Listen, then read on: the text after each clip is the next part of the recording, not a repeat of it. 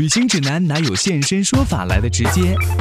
量身定制当然比网上攻略更体贴到位。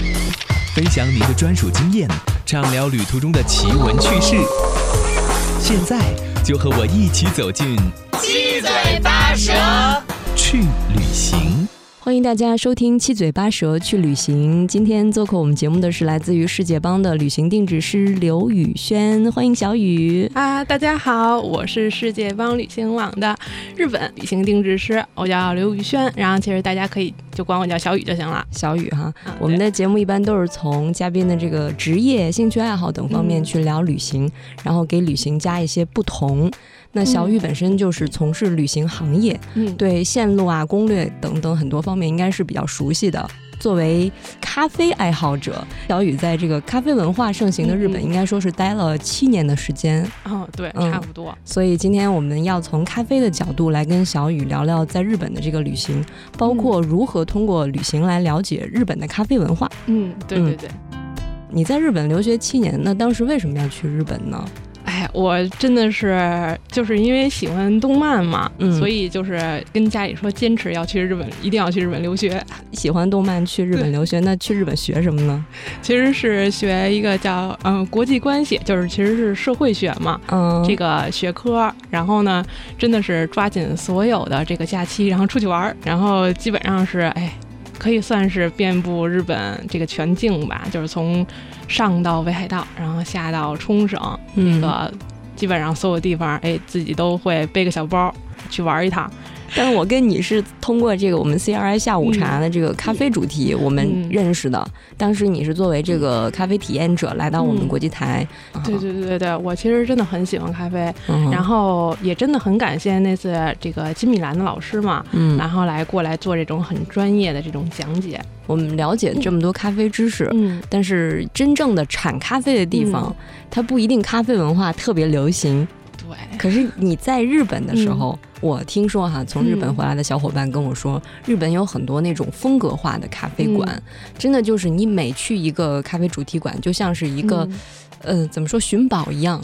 对，给我们介绍一下，你去过哪些比较有特色的这个日本的咖啡馆？嗯，我觉得咖啡就是日本的咖啡馆，可能主要是分可以分成两大类，一种就是比较呃古老一点的。这种老式咖啡厅，嗯，就是这种咖啡厅呢，它其实是整体装饰照明可能会比较暗一点，然后会使用年代感，对橘黄色的这种灯光，会更加让你去注重这个咖啡本身的味道。哦，然后这里，然后像这种咖啡厅呢，一般都会选用这种手冲式咖啡，就是最注重技巧的。跟人的这个操控有关的，对对对对，因为像这种老式咖啡厅呢，他们一般都会自己进生豆，自己烘焙、研磨，到这个手工冲制，都特别的需要讲究技巧的。另外一种呢，其实就是那种哎时尚咖啡厅，像这种时尚咖啡厅呢，它的装潢其实是会特别的简洁，然后会以白色调为主。其实就是我们经常说的日本这种性冷淡 工业风格，嗯，对对对，像这种地方呢，就是更去注重你的这种在咖啡厅里度过的一些时间，然后这种体验，然后哎，包括就是另外一个主题就是甜品了啊，其实就是嗯，古老的咖啡馆或者传统的咖啡馆更注重于咖啡本身，对，就是那些发烧友。咖啡发烧友去专门，比如说品尝一个新的豆子，对，或者说新的口味什么的。然后他们的咖啡豆，比如说，呃，嗯，可能会有这种很有年代的这种发酵咖啡豆。这种发酵咖啡豆，它已经可能是就是过了几年甚至十几年的这种，它会发酵出一种很独特的香味儿，是一种非常难得的。你在因为这种发酵豆，它的它对温度啊，然后对湿度啊，对于保存环境的要求都非常的严格，所以可能只有一些老式的咖啡厅，他会花精力去做这些事情。嗯，但是新式的咖啡厅呢，他们可能更注重这种，比如说意式这种浓缩咖啡，所以他用的咖啡豆啊，然后可能一些手法呀，可能更加时尚，就比如说拉花、年轻人的这个群体，更更贴近于年轻人，然后哎会有。这种很帅气的拉花 师啊，然后在你面前给你做拉花，嗯，然后做出来咖啡都很可爱、很漂亮，嗯，然后再配上一个哎很美味的，就是咖啡加上什么什么，对对对对，咖啡 plus。什 么什么什么这种，对对对，所以我我们可以从这两者中间找到我们不同的诉求。嗯，你比如说刚去日本的时候，我们可能没有那么多时间，就是静下心来待上一个小时去品一杯咖啡，就可以去一些时尚的咖啡馆，了解一下这个日本的咖啡文化哈。对，是这样子的。那如果我们从咖啡的角度去。了解日本，去认识日本，从中会有哪些发现呢？嗯，比如说匠人精神，我们都最近几年提的特别多的，这词儿都快用烂了。对对对，在咖啡上他们是怎么体现的？嗯，其实日本的这种咖啡真的是很注重精致，然后另外一个就是刚才说的这种匠人精神。嗯，然后你要是谈日本咖啡呢，其实就不得不提到一个人，叫做关口一郎。哦，他呢是被称作日本的咖啡之神。然后这老爷子现在今年已经是一百零三岁的高龄了，然后他也是日本现役就是时间最长的这个咖啡职人。他的这个咖啡店呢是只有一家，然后在东京银座。他应该就是你刚才说到的那种老式的咖啡馆吧？对，他的这个咖啡馆已经有六十多年历史了，然后是日本咖啡界的一个传奇，至今都是一个传奇。嗯，然后这个名字，他那个咖啡店的名字呀叫托朗布鲁。是，其实 是一种对，它是翻译过来好像是叫琥珀。嗯，它呢就是为了制作出一杯纯正的咖啡，就是从这个生豆。的进口挑选到这种咖啡机，就是烘焙机，是他自己独自研发的。他是跟一个就是日本咖啡机的一个品牌叫富士，这个品牌的社长是特别好的朋友。嗯，然后就是跟这个社长提要求，然后提需求，然后一起就是研发出一台就只为。只为他所用的专属的，就像李宗盛做吉他一样。对对对，就是哎，能做到这种地步，定制的。对，然后就是坚持就是少量烘焙，然后每次烘出来之后，就是都会进行挑选，一颗豆的程度不同，都会就是毁掉你对影响这一大批的这个咖啡的质量嘛。嗯。所以他会精心的挑选，他连那个就是冲咖啡的那个滤网都是有他专门的这种保存方式的，就是包括他冲咖啡的那个壶，咖啡壶都是经过特殊定制的，真的是做到极致，而且是亲自哎去挑选，然后就是沉浸在其中嘛，就是为了制作出一杯真正好的咖啡。就是从他的身上，你就能感觉到日本人的这种，嗯，对于事情，就是说一辈子可能只做一件事，但我这一定要把这一件事做好。好，就是你从能从每一个环节中去。能够感受到他对这个行业、这个东西，就是他对咖啡的这种执着和爱，嗯，这个其实是真的很令人感动。其实也让喝咖啡的人保持一种敬畏吧。嗯，对，就喝的时候感觉就喝的不是一杯咖啡了。对，其实你喝的是一种精神。哎，那普通人或者说要提前多久预定吗？这个不用预定，其实随时都可以去。对你随时都可以去，因为去他那儿的人现在真的是一些纯正的咖啡爱好者。哦，我觉得我这种不。不太纯正的都不好意思去，是是这样吗？不会不会，其实是他那个店里还是比较轻松的，然后基本上只会有两个店员，就是他的也算是一种家族式的经营嘛，只有两个人，就是有一位女性，然后呢有一位就是咖啡师，可以选择呢坐在吧台，然后点一杯咖啡，他会在你面前把这个诶挑选咖啡豆研磨成粉，然后呢就是。给冲制出一杯咖啡，就是整个过程。那是关口一郎先生亲自做每一杯咖啡吗？呃，就是关口一郎先生，因为现在是已经是一百零三岁高龄了，他其实是经常会去店里去烘焙。哦，但是这个冲制的话，就是他已经很少去操作了。这个要用到手腕的力量或者什么的，对，因为是整整一一大壶热水，嗯，是它是需要一点一点的，然后去。就是手工冲这个咖啡，而且是要过滤很多次的，所以他这个体力呢，可能现在很难支持这个去冲制这个咖啡。但是现在他们这个咖啡师也是经过他的真传的，他这个精神也已经传递到那一代了，已经传承到下一代了。嗯，所以就是他现在那位咖啡师呢，其实你看着他很瘦小，不会说也不是那种很时尚的人，嗯，但是你就是。就是从这样的人其实手里冲出来的一杯咖啡，才让你能够感觉到这种他们对咖啡的这种专注和爱。嗯，刚才我们说到喝咖啡的人，嗯，就是我，我是觉得，如果人家那么认真的做出来一杯咖啡，那我必须要认真的去品。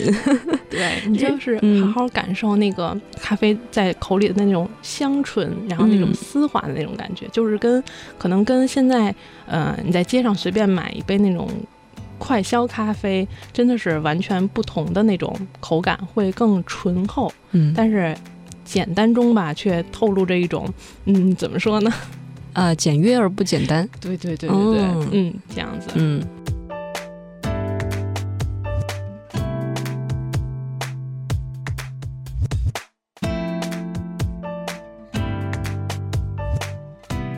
咖啡馆里都是聚集着什么样的人？嗯，这种喝咖啡的文化可能跟国内其实也比较相近，就是一种呢，就是完全的是这种休闲社交嘛，嗯，然后哎情侣呀，然后去喝杯咖啡，去聊聊天儿，包括就是会在咖啡厅里去谈一些事情。另外一种呢，其实就是完全源自于日本人的这种效率感，就是。呃，一个是像这种便利店产生出的这种便宜的咖啡，提神就是对纯粹提神儿。然后另外一种就是罐装咖啡，嗯，虽然这是一种快消品，但是它的这个质量真的是让您很惊奇的。就是在街上买的咖啡，那贵吗？完全不会贵。你想在街上，因为它会有很多这种自动贩卖机嘛，嗯，它这里卖的那咖啡大概都是一百日元和六块钱。就是属于一个最低消费水平的，跟国际台的咖啡差不多。我们国际台的咖啡也是又便宜又有品质。对，真的是就是虽然是价格很便宜，但是美味绝对不打折。这样子，而且他们的这种。尤其是罐装咖啡，日本现在的罐装咖啡可能要有上百种了。哦，而且是就是而且每个月然后都会推出新品，嗯，就是从这种呃有糖没糖，然后从这种加奶或者不加奶，嗯，然后咖啡豆的产地、烘焙程度全都有所不同。我记得有人说，就是特别不想去日本创业，因为日本基本上把所有的能做的事儿全都做了，而且做到了极致，你连竞争都没有。有，是吧？是那样，连个罐装咖啡都有几百种哦。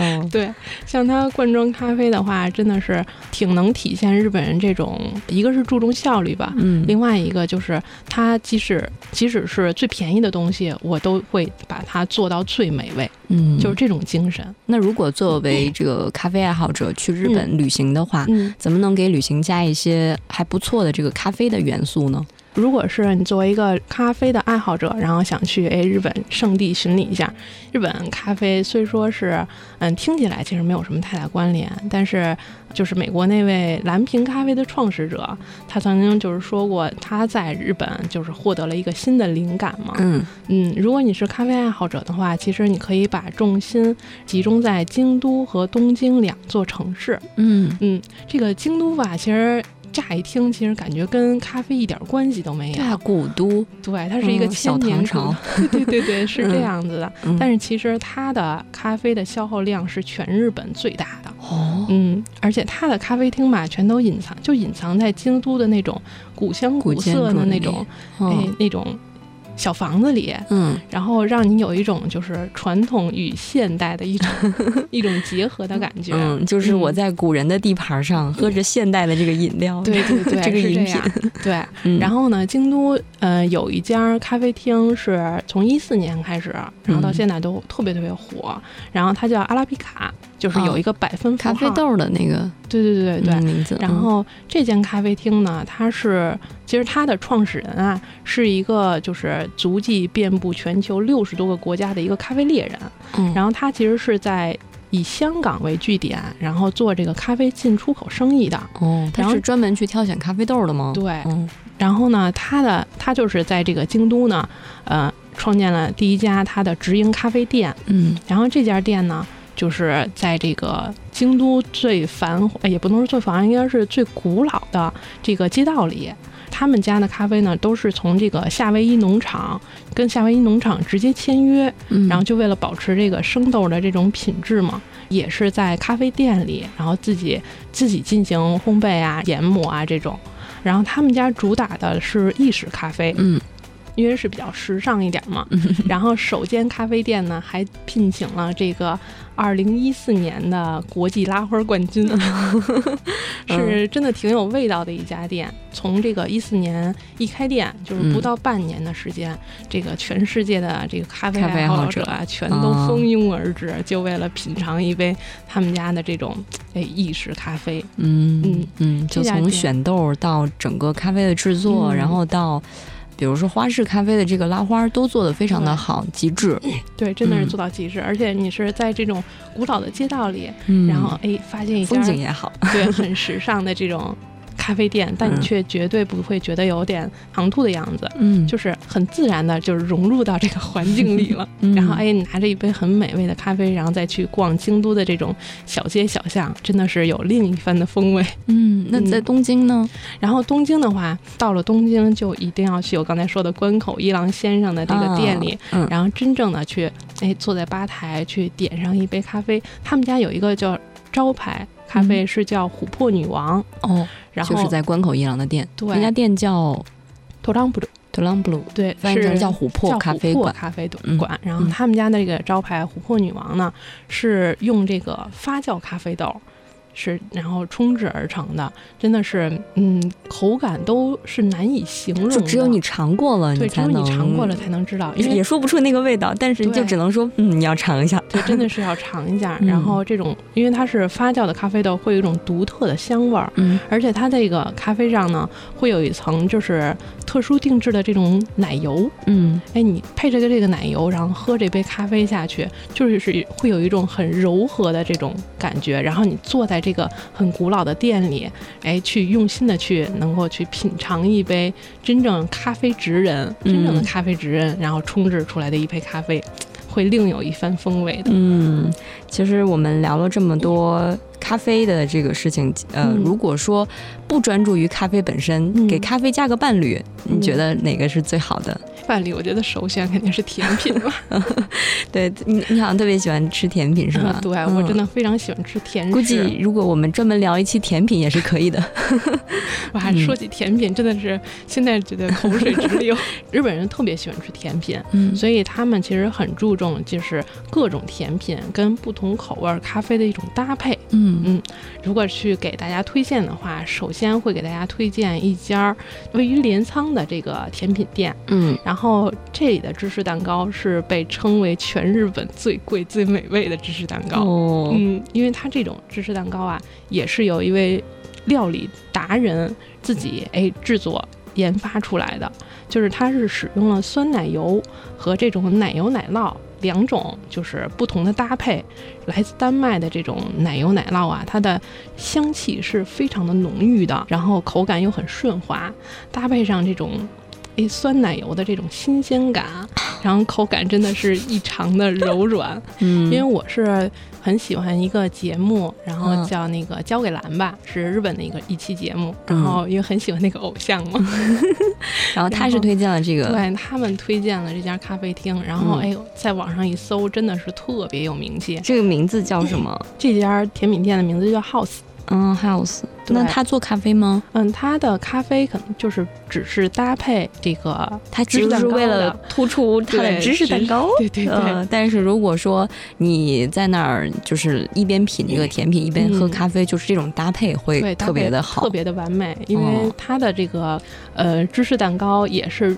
专门挑选出一些配这个芝士蛋糕的这个咖啡和红茶，然后它这个咖啡厅呢是位于镰仓的一座山上，镰仓山上就是看着外边郁郁葱葱，然后品尝的很香醇柔滑的这个芝士蛋糕，然后再配上一口浓郁的咖啡，哎，这个真的很享受，就跟都市的小咖啡馆里的那种 风景全不一样的这种体验，是真的是视觉味觉的一种哎双那如果没有那么多的风景，比如说在普通的这个呃城市当中的咖啡馆里，如果有没有有没有这种就是口感和身心能够让你达到极致的这样一些地方？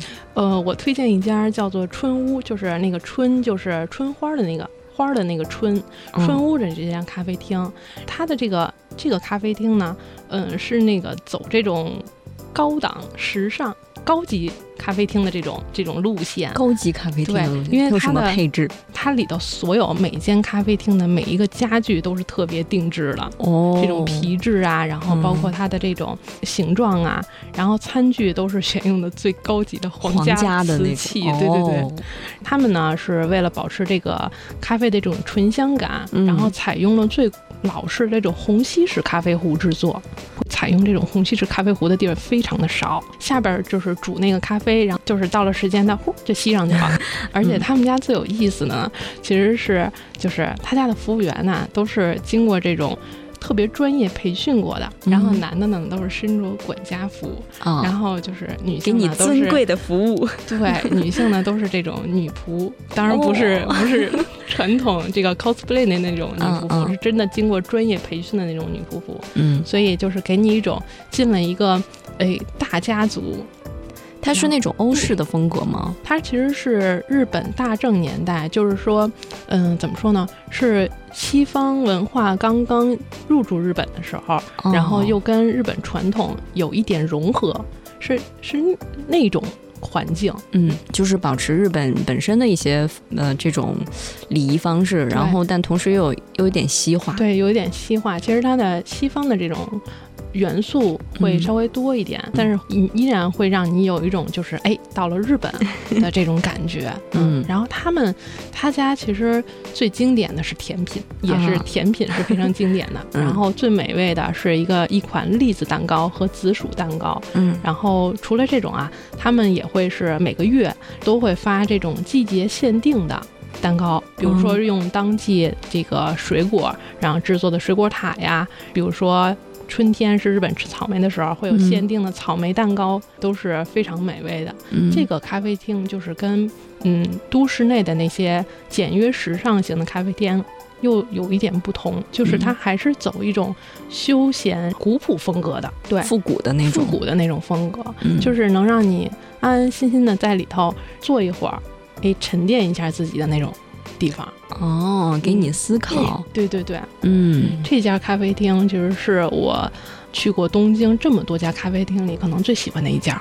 其实我觉得刚才跟你聊了这么多有关日本的这个咖啡馆嗯。馆里面的这些，就是无论从做咖啡也好，嗯。还是喝咖啡的人也好，包括就是咖啡厅想呈现给大家的一个感觉，可能嗯。都是想让你放松，然后放松的时候思考思考自己，沉淀一下，就像你刚才说的，嗯，如果去日本的话，就完全嗯。可以给旅行不要那么快，稍微有一个喘息的时间，对，有一个慢节奏，然后嗯让你真正的就是有时间去观察一下，就是融入到这个环境里。其实这么嗯说，给你自己一个适应的时间对，间，其实你真正你到这种咖啡厅去休息的时候，你不是一个游客，嗯而是一个就是。感觉融入你像当地人的那个你像一个生活在日本很多年的嗯 一个这种就是居民一样，然嗯后到这个餐厅，哎，去体验一下它的那个环境。就是在陌生的风景里找到你熟悉的日常，对对对，就是这种感觉，嗯嗯，嗯会让你有一种很亲切的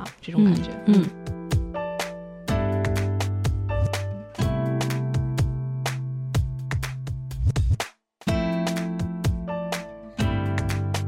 我看你好像还提到了一些，就是在咖啡路线上的一些其他不不容错过的一些地点哈。嗯，因为大老远去趟日本嘛，除了喝咖啡之外，其实嗯日本还是有很多可以享受的地方的。嗯因为我其实是很喜欢吃嘛，啊所以首推的哎是肯定是美食。嗯像这个这个线路中呢，因为你要去京都的话，就一定要去到大阪。嗯然后大阪呢，就是这个大阪这两个字，其实你可以给它加个括号，就叫美食。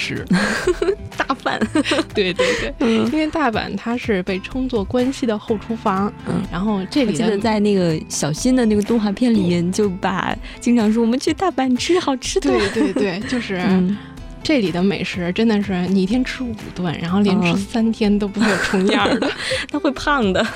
啊，胖不怕再减嘛，但是美食绝对不能错过。嗯。然后这个大阪呢，其实它最具代表性的这个美食街叫做道顿窟，嗯。然后这里呢，就是这整条街呀，就是连店面装潢都跟其他地方不一样。嗯，它这里边你能看到这个，比如说特别巨大的螃蟹，就是代表它这家店是卖螃蟹的；巨大的章鱼，就是章鱼烧。嗯然后还有一些就是日式的煎饺，就是整个街道的这种建筑风格，就完全一看哇，美食街。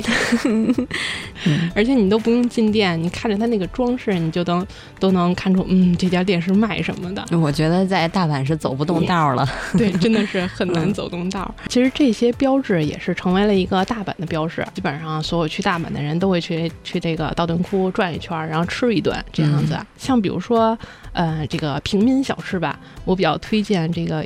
两款，一个是叫明石烧，这个明石烧呢，其实是章鱼烧的元祖，就是咱们现在看的章鱼烧其实特别小，就也就是你手掌的四分之一大小。明石烧会比这个章鱼烧大两圈儿，嗯，对，然后它的口感呢会更松软一点儿，嗯。然后里头的馅料特别的足，像那个章鱼都是特别大的一块儿，哎，你再配上这种香浓的这种嗯、呃、专用酱料，嗯然后再来一点儿那种蛋黄酱，哎就是带点儿微 甜微酸的。就我们录节目的时候都快中午了，你这不对啊。嗯然后另外有一款呢平民小吃呢是叫王酱煎饺，嗯这个王酱煎饺是其实在日本是非常有名气的。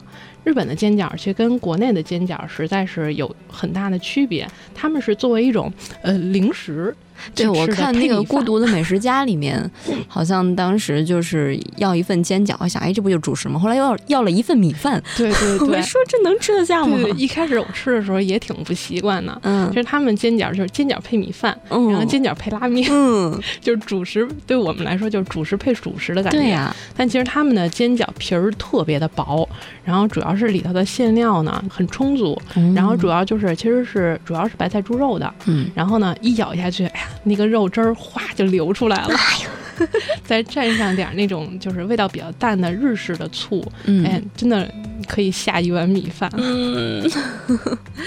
嗯。嗯，这里也是很多白领下班以后就是喝酒聊天儿的一个首选，嗯。所以你真的能体验到日本就是上班族，然后下班以后另外一个。另外，另外的一面儿嗯。就是哎，三五个好友，然后勾肩搭背到一间小酒馆里，然后喝酒聊天儿。他们是呃会换很多家店，比如在这家店我是吃烤串儿喝啤酒，嗯。然后到下一家店吃个烤肉，再换一家店吃个拉面，哎，结束他们这一个晚上会有好几个地方，对，但每他每个地方其实量都很少哈。对，都是以喝酒然后聊天儿，吃点儿就是这种什么小串儿啊，吃点儿烤肉啊，这种就是小东西。嗯，然后最后回家之前来一碗拉面。他们说就是在日本，比如说很多居酒屋，嗯很多出来的日本人嗯，跟白天的样子完全不一样了，对对大喊大叫。对，你你遇到过吗？遇到过，遇经常会遇。嗯，只要晚上去，对你只要是嗯八点以后去吧，基本上就会完全不同的一个面貌。就很狰狞啊。对对对，就是嗯西服革领，然后头发会打理的很很整齐的进去，然后出来的时候就是领带也是散的，头发也是乱的，然后喝的满脸通红的那个样子。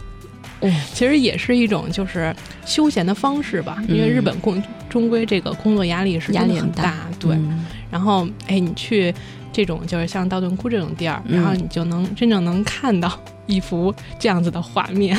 居酒屋是这种，就是让你减压。那咖啡馆在嗯平时嗯，这个日本人的生活里面嗯有没有起到这种减压的作用？